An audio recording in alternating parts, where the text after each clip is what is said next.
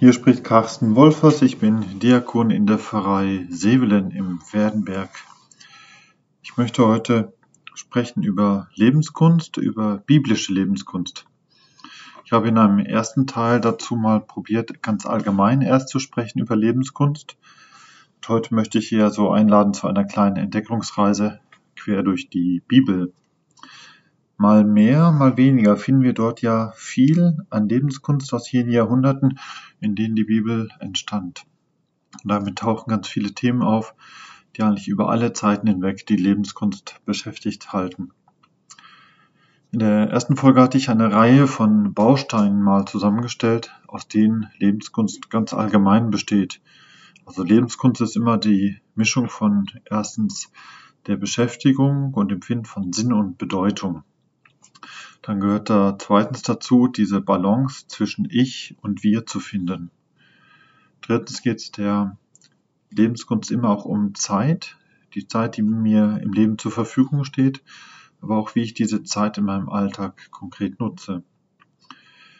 Schließlich geht es auch um ein gutes Miteinander von Körper und Geist, wie auch um ein gutes Miteinander von den inneren Haltungen, die ich mir zu eigen mache und wie ich die praktisch durch Praktiken übe.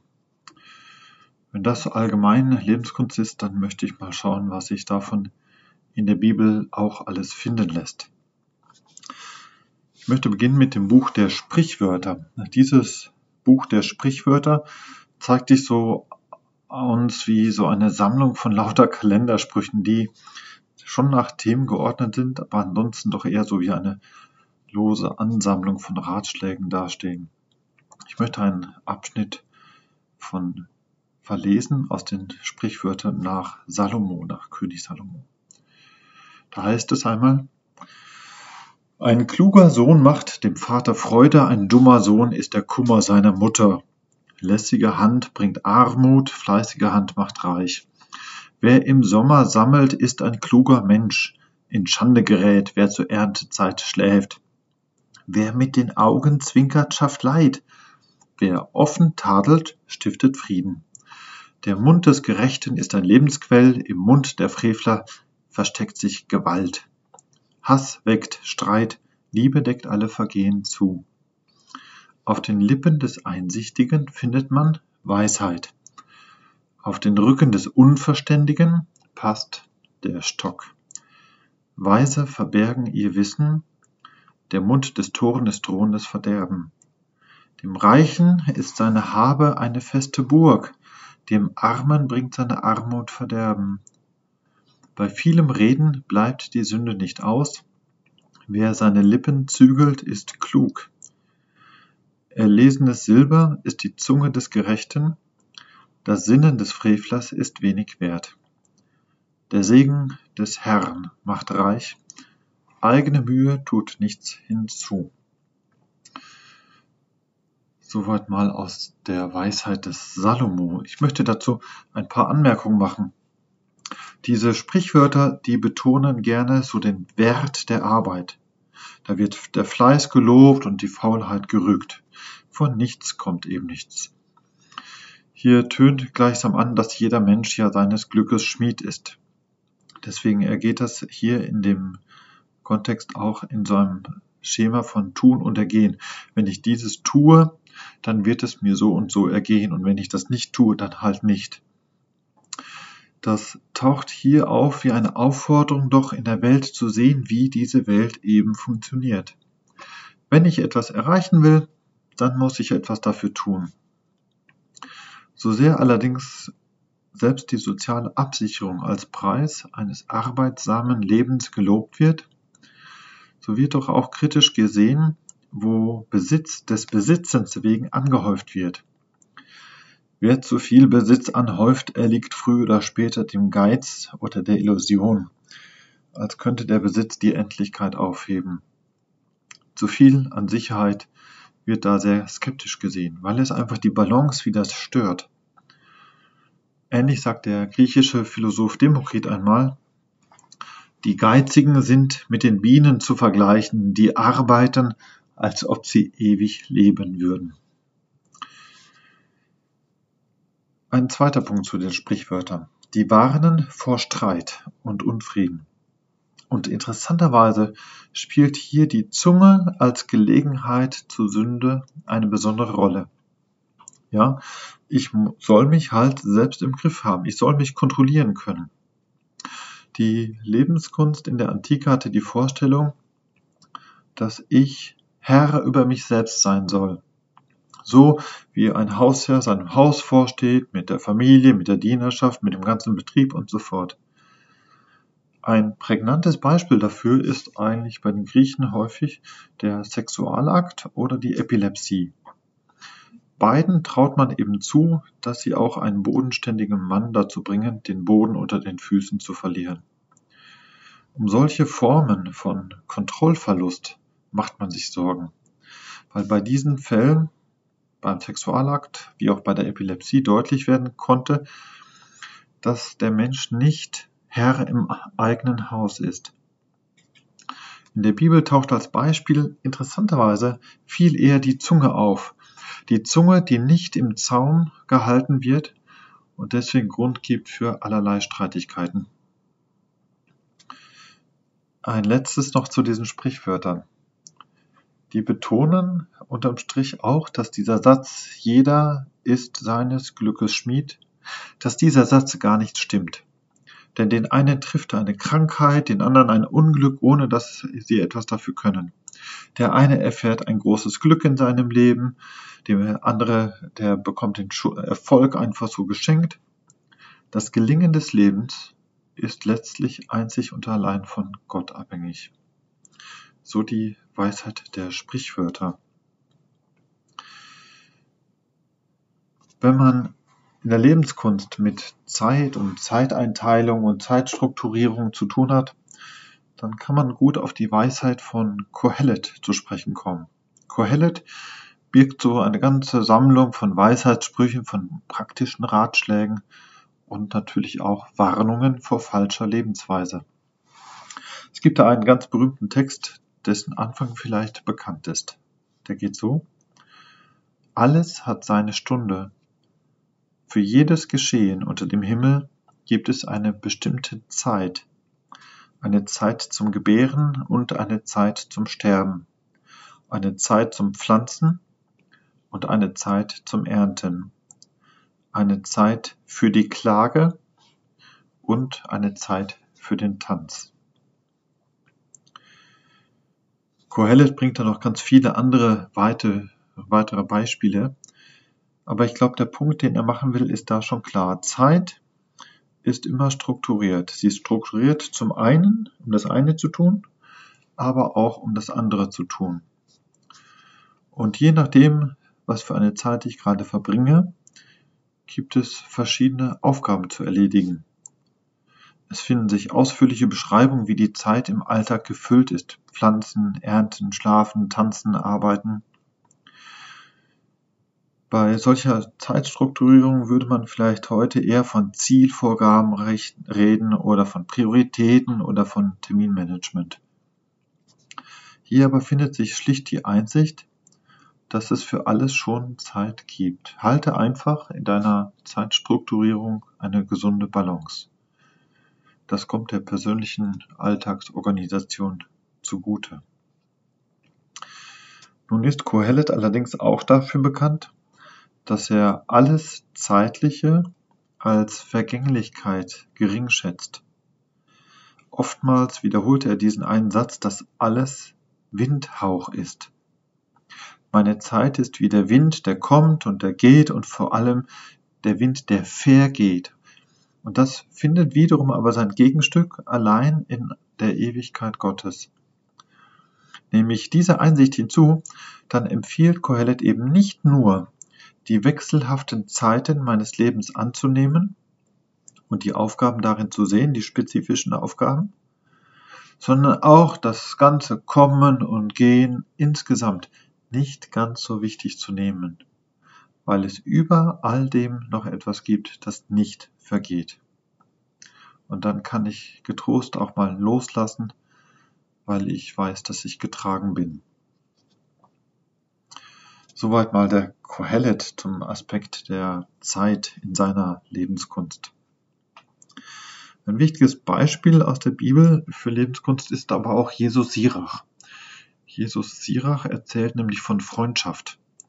Er erzählt, was Freundschaft nicht ist, wie die Hoffnung auf Freundschaft enttäuscht wird, eben weil wir Erwartungen an die Freundschaft stellen.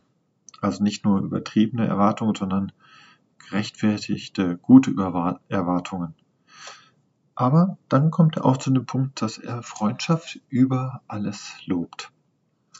Er schreibt dazu mal, sanfte Rede erwirbt viele Freunde, freundliche Lippen sind willkommen. Viele sind es, die dich grüßen, dein Vertrauter aber sei nur einer aus tausend. Willst du einen Freund gewinnen, gewinne ihn durch Erprobung, schenke ihm nicht zu schnell dein Vertrauen. Mancher ist Freund je nach der Zeit, am Tag der Not aber hält er nicht stand. Mancher Freund wird zum Feind, unter Schmähungen deckt er den Streit mit dir auf. Ein treuer Freund aber ist wie ein festes Zelt. Wer einen solchen findet, hat einen Schatz gefunden. Für einen treuen Freund gibt es keinen Preis, nichts wiegt seinen Wert auf. Das Leben ist geborgen bei einem treuen Freund, ihn findet, wer Gott fürchtet. Wer den Herrn fürchtet, hält rechte Freundschaft, wie er selbst, so ist auch sein Freund. Soweit mal bei Jesus Sirach. Für die griechische Antike denkt man ja bei Freundschaft schnell so an Lebensfreunde, also vorwiegend Männer, die sich von Kindesbeinen an kennen, die miteinander aufwachsen, die hinterher als Waffenbrüder gemeinsam in, den Krieg ziehen. Gerade darum lobt der Philosoph Aristoteles auch die Freundschaft als wichtige Stütze für Staat und Gesellschaft. Freunde sind dort allerdings immer ebenbürtige. Das heißt, dass ich als freier Bürger natürlich keine Freundschaft pflege mit einem Untergebenen, einem Diener oder einem Sklaven. Und gerade solche Arten von Standesdünkel kennt die Bibel interessanterweise nicht. Da kommt es eher auf die Erfahrung miteinander an, die Erprobung und die Treue. Es kommt viel eher an auf die innere Übereinstimmung. Ich möchte einen zweiten Beitrag von Jesus Sirach zur biblischen Lebenskunst aufgreifen. Und zwar hat er so eine Art zu beschreiben, wie ein Vater seinem Sohn seine Lebensweisheit mit auf den Weg gibt. Da schreibt er einmal, mein Sohn, prüfe dich in deiner Lebensweise. Beobachte, was dir schlecht bekommt und meide es. Denn nicht alles ist für alle gut, nicht jeder kann jedes wählen. Giere nicht nach jedem Genuss, stürz dich nicht auf alle Leckerbissen. Denn im Übermaß des Essens steckt die Krankheit, der Unmäßige verfällt heftigem Erbrechen. Schon viele sind durch Unmäßigkeit gestorben, wer sich aber beherrscht, verlängert sein Leben.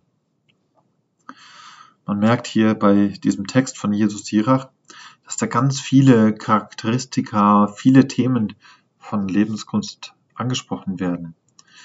Da geht es um Selbstmanagement. Also Jesus Sirach empfiehlt eine Selbsterkenntnis durch Selbstbeobachtung. Also schau auf dich, wie du agierst. Schau auf deine Erfahrung, nimm deine Erfahrung ernst. Und was dir wirklich hilft, das ist individuell auch manchmal verschieden. Und lerne daraus, lerne aus dem, was du kannst, lerne aus deinen Fehlern. Das ist biblisches Selbstmanagement.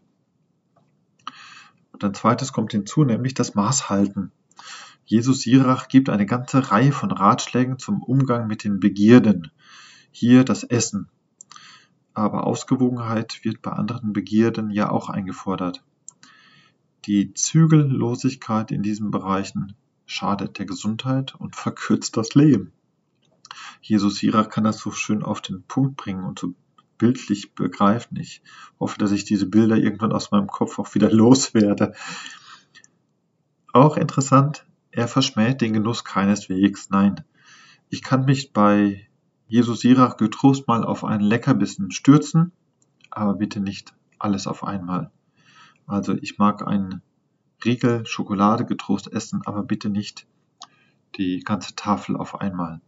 Solche Selbstbeherrschung ist die Kunst des Maßhaltens. Das waren jetzt so ein paar Beispiele aus dem ersten, aus dem Alten Testament. Ich möchte jetzt noch auf das sogenannte Neue Testament zu sprechen kommen und ein paar Dinge, so ein paar Aspekte von Lebenskunst aufgreifen, die man bei Jesus findet und dann noch etwas bei Paulus. Jetzt Jesus als ein Lehrer der Lebenskunst zu begreifen, das gelingt gar nicht so auf Anhieb. Vergleichen wir allerdings manche seiner Worte und Erzählungen zu seiner Zeit mit anderen Äußerungen von Autoren und Denkern seiner Epoche, dann finden wir doch erstaunlich viele Anknüpfungspunkte. Genauso gilt auch, dass wir den Heilsweg, den Jesus anbietet, als Lebenskunst gut begreifen können. Paulus, der von Haus aus dem griechischen Denken sowieso näher steht, steht lässt auch viele Anknüpfungspunkte da erkennen. Wenn wir nochmal an die Lebenskunst aus Dänemark denken, an Hügge, dann werden wir recht schnell den Eindruck bekommen, dass Jesus uns weder Kuchen noch Kaffee, weder Kerzen noch Wollsocken empfehlen wird. Davon kann man mit Sicherheit wohl ausgehen. Also diese ganze gemütliche Geborgenheit von Hügge ist Jesu Sache nicht wirklich. Allerdings liegt das wohl weniger an Jesus, sondern auch an den unterschiedlichen Epochen. Denn weder die Bibel noch die Antike kannten diese moderne Sehnsucht nach Gemütlichkeit in dieser Weise. So sehr wir also die gleiche Frage stellen, was ein gutes menschliches Leben, ein glückliches menschliches Leben ausmacht und wie es zu gestalten ist. So unterschiedlich können die Antworten daher manchmal ausfallen. Ich stelle nun eine Reihe von Ratschlägen vor, die beim Jesus zu finden sind. Ratschläge, die uns wie Aufforderungen eigentlich daherkommen und hinter denen doch immer wieder so ein wichtiger Tipp steht, wie wir gut leben können und wie gerade im guten Leben der Glaube manchmal hilft. Also der erste Ratschlag ist, das Handle genauso. Jesus sagt das häufiger, handle genauso. Er legt scheinbar manchmal wirklich so mehr Wert auf das Handeln als auf das Reden. Wir kennen vielleicht diese berühmte Geschichte vom barmherzigen Samariter. Die ist mehr oder minder doch noch allgemeingut und gut bekannt. Ich finde aber die Rahmenerzählung, warum Jesus überhaupt diese Geschichte erzählt, sehr faszinierend. Am Anfang heißt es da, bevor dieses Gleichnis vom barmherzigen Samariter kommt, da heißt es dort, ein Gesetzeslehrer stand auf, um Jesus auf die Probe zu stellen, und er fragt den Meister, was muss ich tun, um das Leben zu gewinnen? Jesus sagt zu ihm, was steht im Gesetz? Was liest du dort? Und der Gesetzeslehrer antwortet, Du sollst den Herrn, deinen Gott, lieben, mit ganzem Herzen und ganzer Seele, mit all deiner Kraft und all deinen Gedanken. Und deine Nächsten sollst du lieben wie dich selbst. Und Jesus antwortet dem Gesetzeslehrer, Du hast richtig geantwortet, also handle danach und du wirst leben. Das ist so der Vorspann dieser Geschichte, dieses Gleichnisses vom barmherzigen Samariter. Weil dieser Gesetzeslehrer will sich ja ein bisschen noch herausreden und sagen, ja, wer ist denn mein Nächster? Und dann eben erzählt Jesus vom Samariter. Am Ende dieser Erzählung aber sagt Jesus zu dem Gesetzeslehrer noch einmal, was meinst du, wer von diesen drei Personen, die an dem Verletzten vorbeilaufen, hat sich als der Nächste dessen erwiesen, der von den Räubern überfallen wurde. Und der Gesetzeslehrer antwortete, ja, der, der barmherzig an ihm gehandelt hat. Und da sagt Jesus es noch einmal, dann geh und handle genauso. Die Frage des Gesetzeslehrers zu Beginn ist also die, was er tun muss. Und genauso antwortet Jesus ihm, handle genauso. Derjenige ist der Nächste, der barmherzig an dem Mann gehandelt hat. Jesus fordert da zum Handeln auf, zu Kongruenz mit dem, was ich denke und meine. Also Lebenskunst ohnehin besteht ja vorrangig aus Praktiken, aus Handlungsanweisungen. Und da hat Jesus eigentlich ganz guten Draht zu. Ein zweiter Ratschlag. Er ruft zur Nachfolge. Wir hören bei ihm häufiger diese Worte, folge mir nach, womit er Jünger in seine Nachfolge beruft. Meistens ermutigt Lebenskunst dazu, den eigenen Weg zu finden und diesen dann konsequent zu gehen. Also finde deinen Weg. Folge dem einen einzigen Weg, der nur für dich der richtige sein kann. Es geht ja um das eigene Selbst, um deine Individualität. Also geh auch deinen eigenen individuellen Weg. Aber in der Lebenskunst geht es auch immer um die Erfahrung. Erfahrung, die oft sehr gut vergleichbar ist, wo ich von anderen lernen kann und andere vielleicht gelegentlich sogar von mir. Jesus bietet nun einfach seinen Weg an, auf dem jeder aber zu einem guten menschlichen Leben im Sinne Gottes finden wird. Selbstverwirklichung geht im Glauben durchaus. Allerdings nicht ohne gleichzeitig auch eine Form von Korrektur, eine Form von ja auch Selbstverlust, durch den ich bereit bin, dass Jesus mir den richtigen Weg für mich auch weist. Dazu eine andere Stelle bei ihm. Als er die vielen Menschen sah, die um ihn waren, befahl Jesus, an ein anderes Ufer zu fahren.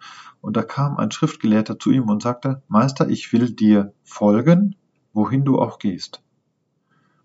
Jesus antwortete ihm, Die Füchse haben ihre Höhlen, die Vögel ihre Nester, der Menschensohn, also er selbst, hat keinen Ort, wo er sein Haupt hinlegen kann. Ein anderer, einer seiner Jünger, sagt zu ihm, Herr, ich will dir folgen, aber lass mich zuerst heimgehen und meinen Vater begraben. Und Jesus antwortet, Folge mir nach, lass die Toten ihre Toten begraben. Bei solchen Stellen merkt man wie krass eigentlich Jesus Forderungen stellen kann. Für moderne Menschen ist ja die Vorstellung, das eigene Selbst hinten anzustellen, mit starken Befürchtungen und einer starken Zurückhaltung verbunden. Denn es ist so die Sorge, diese Angst, ich könnte ja irgendetwas verlieren.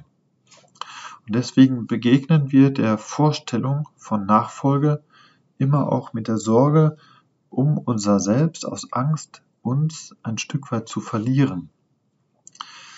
Nun ist aber nicht das Ziel des Glaubens einfach die lodernde Gottesliebe, die alles aus meinem Herzen herausbrennt, sondern Ziel ist ja eher, im eigenen Herzen den inneren Frieden zu finden. Und da ist die Frage einfach, was ist denn mein wahres Selbst? Ist es das, was eigentlich nur ich meine? Oder weiß vielleicht Gott nicht eher, was mein wahres Selbst ist, weil er es selber geplant hat? Vor Gott ist das vielleicht eine der zentralsten Fragen. Wenn Jesus spricht, folge mir nach oder genauer übersetzt hinter mich auf meinem Weg, dann bietet er damit ja doch eine Hilfe an, dass ich mein wahres Selbst entdecke dass ich das entwickle im tiefen Vertrauen darauf, dass dieser Gott, der mich geschaffen und gedacht hat, dass der auch gewillt ist, dieses Urbild meiner selbst Realität werden zu lassen, dass die Idee, die er mit mir hat, auch Wirklichkeit wird. Nachfolge geht es dann nicht einfach bloß um das Individuum, sondern immer das Individuum nach Gottes Plan, nach Gottes Willen. Wenn Jesus sagt, Wer mir nachfolgt, der wandelt nicht im Finstern. Dann können wir eigentlich getrost da einen Umkehrschluss mal daraus ziehen und sagen, wenn ich Jesus nachfolge, dann gehe ich ins Licht. Da kommen wir einer Grundlinie von Lebenskunst bei Jesus eigentlich schon sehr nahe. Ein dritter Ratschlag bei Jesus, und zwar, dass er sagt, sei bereit, sei wachsam. Es gibt beim Philosophen Epiktet bei den Griechen eine interessante Stelle, wo er zu einer ständigen Bereitschaft und Aufmerksamkeit mahnt. Er sagt einmal, wenn auf einer Seefahrt das Schiff vor Anker geht und du aussteigst, um frisches Wasser zu holen, dann magst du wohl unterwegs noch etwas so nebenher tun. Du kannst hier eine Muschel aufheben oder dort einen Tintenfisch mal aufheben und dir anschauen. Aber deine Aufmerksamkeit muss immer auf das Schiff gerichtet bleiben. Du musst beständig im Auge behalten, ob nicht etwa der Steuermann dich ruft. Und wenn er ruft, so musst du alles andere sofort liegen lassen, damit man dich nicht gebunden aufs Schiff wirft wie man es mit Schafen macht. Und so ist es ja auch im Leben. Hast du Frau und Kinder, eben wie dort Muschel oder Fisch, so sollen die kein Hindernis bilden. Wenn der Steuermann ruft, dann eile zum Schiff, lass alles liegen und sieh dich nicht um. Bist du aber alt geworden, so entferne dich nicht zu weit vom Schiff, damit du nicht etwa ausbleibst, wenn du gerufen wirst. Soweit der Philosoph Epiktet. Epiktet fordert, dass ich meine Aufmerksamkeit immer auf das Schiff gerichtet halte, dass ich es beständig im Auge habe, dass ich immer innerlich auch bereit bin, wenn dieser Steuermann ruft. Diese ständige Bereitschaft drückt Jesus eigentlich nur anders aus. Er sagt mal, seid bereit, denn ihr wisst nicht, an welchem Tag euer Herr kommt. Bedenkt, wenn der Herr des Hauses wüsste, zu welcher Stunde in der Nacht der Dieb kommt, dann würde er wach bleiben und nicht zulassen, dass man in sein Haus einbricht. Also diese Aufmerksamkeit, diese Wachsamkeit, welche die antike Lebenskunst oftmals gegenüber dem Leben wie dem Tod empfahl, die taucht bei Jesus mehrfach auf mit dem Wort vom Dieb in der Nacht.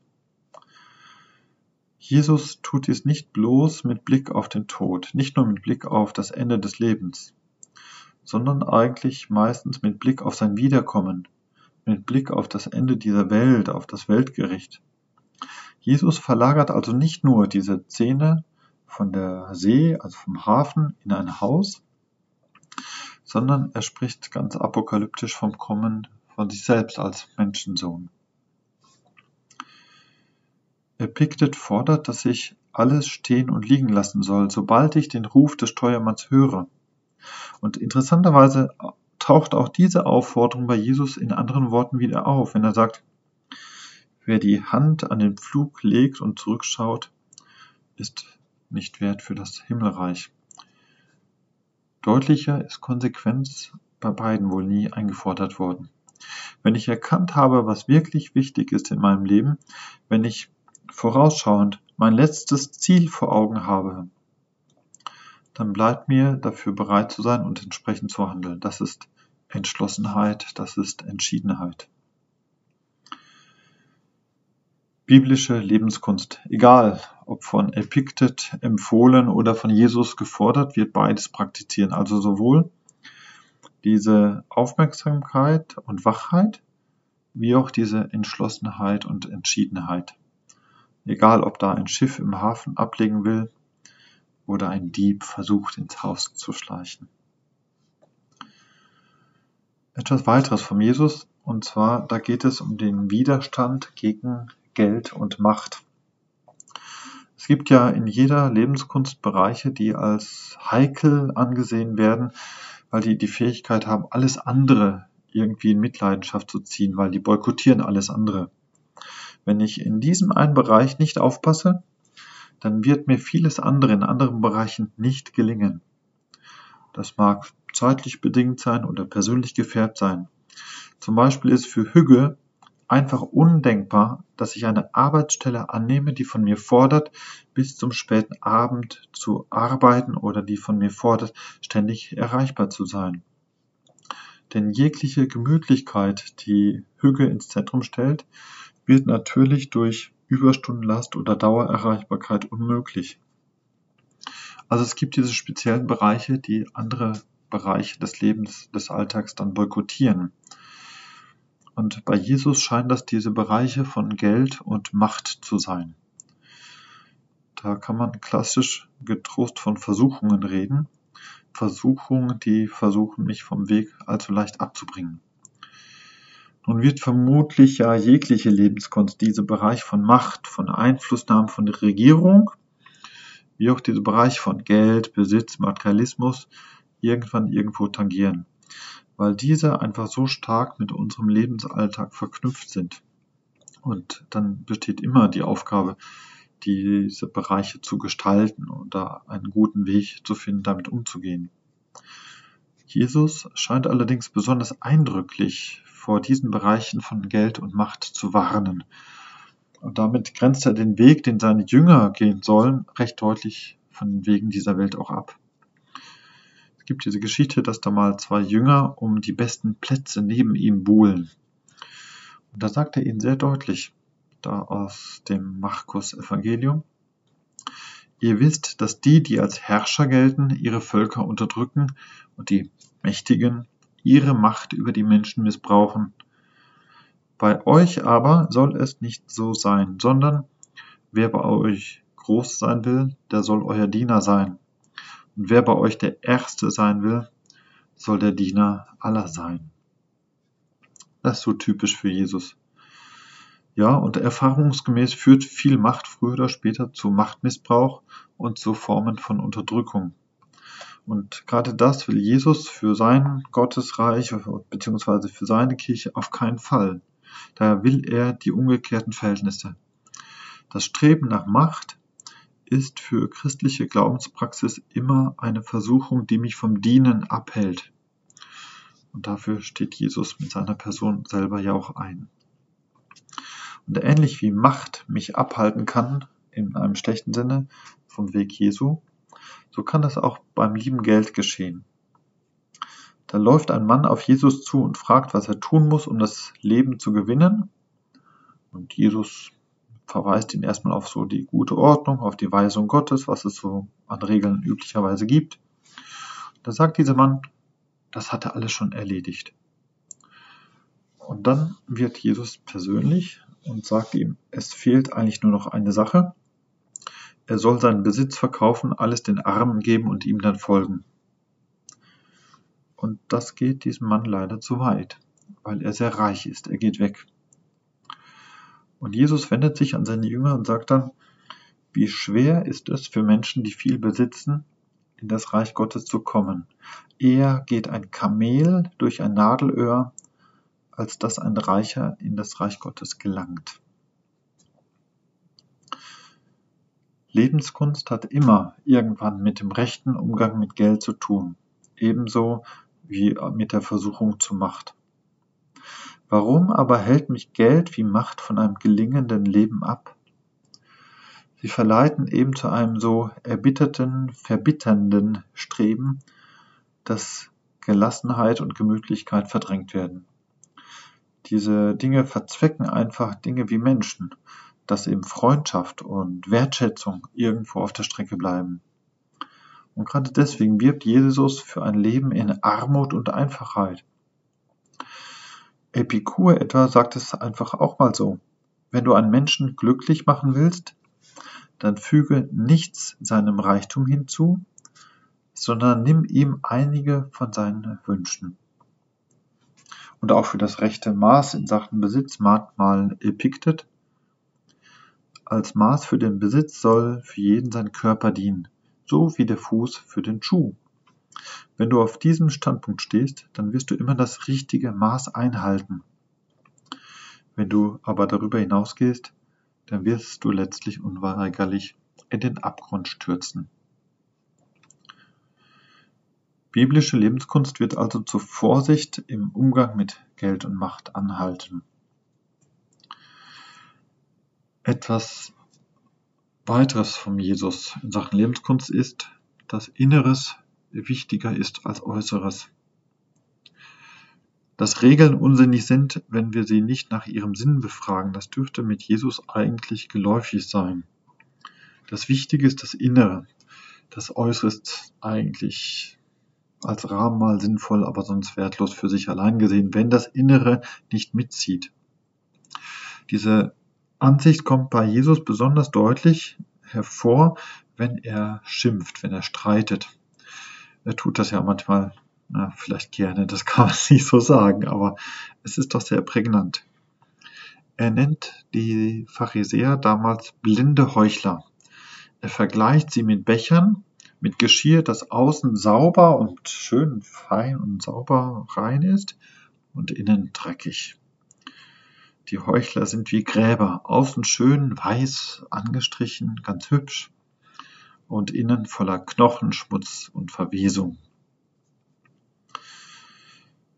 Ich bin aufgewachsen mit Verkehrsregeln, mit der Ansicht, ja, Verkehrsregeln seien immer zu halten. Wenn ich vor einer roten Ampel stehe, dann bleibe ich in der Regel immer noch sehr häufig stehen. Ich bin als junger Student mal zu einem Urlaub in Glasgow aufgebrochen. Und äh, nach einiger Zeit musste ich feststellen, dass dort viele Fußgänger bei Rot über die Ampel gehen. Das ist dort ganz normal. Und ich war anfangs sehr irritiert, bis mir irgendwann jemand erzählte, dass man in Schottland gerne den Witz macht über jene, die mitten in der Wüste an einer Straße stehen, wo überhaupt den ganzen Tag lang kein Auto kommt und dass es Menschen gibt, die es fertigbringen, an dieser Straße bei Rot an der Ampel stehen zu bleiben. Das Innere der Regel ist es doch, den Verkehr zwischen Autos und Fußgängern zu regeln. Der Sinn der Regel, das Innere, ist es, dass der Fußgänger eine Sicherheit hat, über die Straße zu kommen. Wenn aber kein Auto zu sehen ist, dann macht es ja keinen Sinn, diese Regel weiter zu befolgen. Dementsprechend wäre es sehr nach Jesu Sinn, bei Regeln immer nach deren Sinn zu fragen. Und das gilt erst recht für den Menschen. Schau vorwiegend auf dein Inneres, schau auf dein Herz. Das Äußere an Regeln und Gesetzen, die sind manchmal sinnvoll, aber sie sind nur das Äußere. Marc Aurel drückt es einmal ganz ähnlich aus, wenn er sagt, sieh auf das Innere. Da ist die Quelle des Guten, die stets wieder aufsprudeln kann, wenn du stets wieder nachgräbst. Gegenüber Marc Aurel wird Jesus vielleicht nochmals kontern. Er bejaht, dass wir auf unser Inneres achten müssen. Aber er sieht im menschlichen Herzen eben nicht nur die Quelle des Guten, sondern die, auch die Quelle des Bösen. Und darum erst recht muss ich ja im eigenen Herzen, wenn man so will, Herr im eigenen Haus sein. Und darum hat diese Charakterbildung, diese Herzensbildung immer auch einen Platz in christlicher Spiritualität und somit erst recht in christlicher Lebenskunst. Also achte auf das Innere. Ich möchte ein Beispiel noch anfügen vom Paulus wo er einen ganz bekannten Topos aus der damaligen Zeit in der Bibel auch einbringt. Und zwar, dass er vom guten Hausherrn redet.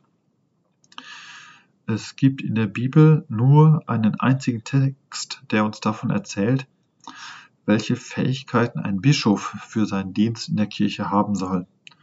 Und dafür benutzt Paulus das Bild vom guten Hausherrn. Deswegen schreibt er einmal in einem seiner Briefe an Timotheus, das Wort ist glaubwürdig. Wer das Amt eines Bischofs anstrebt, der strebt nach einer großen Aufgabe. Deshalb soll der Bischof ein Mann ohne Tadel sein, nur einmal verheiratet, nüchtern, besonnen, von würdiger Haltung, gastfreundlich, fähig zu lehren. Er sei kein Trinker und kein gewalttätiger Mensch, sondern rücksichtsvoll. Er sei nicht streitsüchtig und nicht geldgierig. Er soll ein guter Familienvater sein und seine Kinder zu Gehorsam und allem Anstand erziehen. Und jetzt das Wichtige noch. Wer seinem eigenen Hauswesen nicht vorstehen kann, wie soll der für die Kirche Gottes sorgen? Also bei Paulus merkt man ganz stark, es geht bei der Art und Weise, wie ich mich selber führe, zunächst mal um mich selber dann geht es um den eigenen Haushalt, wer immer da lebt und was immer da zu tun ist. Und dann geht es eigentlich aber auch um den größten Bereich, jenseits vom eigenen Haus. Dann geht es vielleicht um die Kirche oder um Staat und Gesellschaft oder die Stadt, wie auch immer. Das wird deutlich, wenn man diese Überlegungen, wer denn da Bischof sein könnte, vergleicht mit einem Dialog zwischen Sokrates und Alkibiades. Der junge Mann Alkibiades soll sich erst um sich selbst kümmern, bevor er in der Stadt Verantwortung übernehmen kann. Alkibiades ist so ein junger Mann, der glaubt, ja, er könnte jetzt da groß in der Stadt Verantwortung übernehmen und was Rechtes schaffen. Und Sokrates mit seiner guten Fragerei schafft es, ihm bewusst zu machen, dass er eigentlich, bevor er da große Aufgaben übernimmt, vielleicht erstmal die kleinen Aufgaben bei sich selber erledigen sollte. Bei Paulus ist das hier also ganz ähnlich.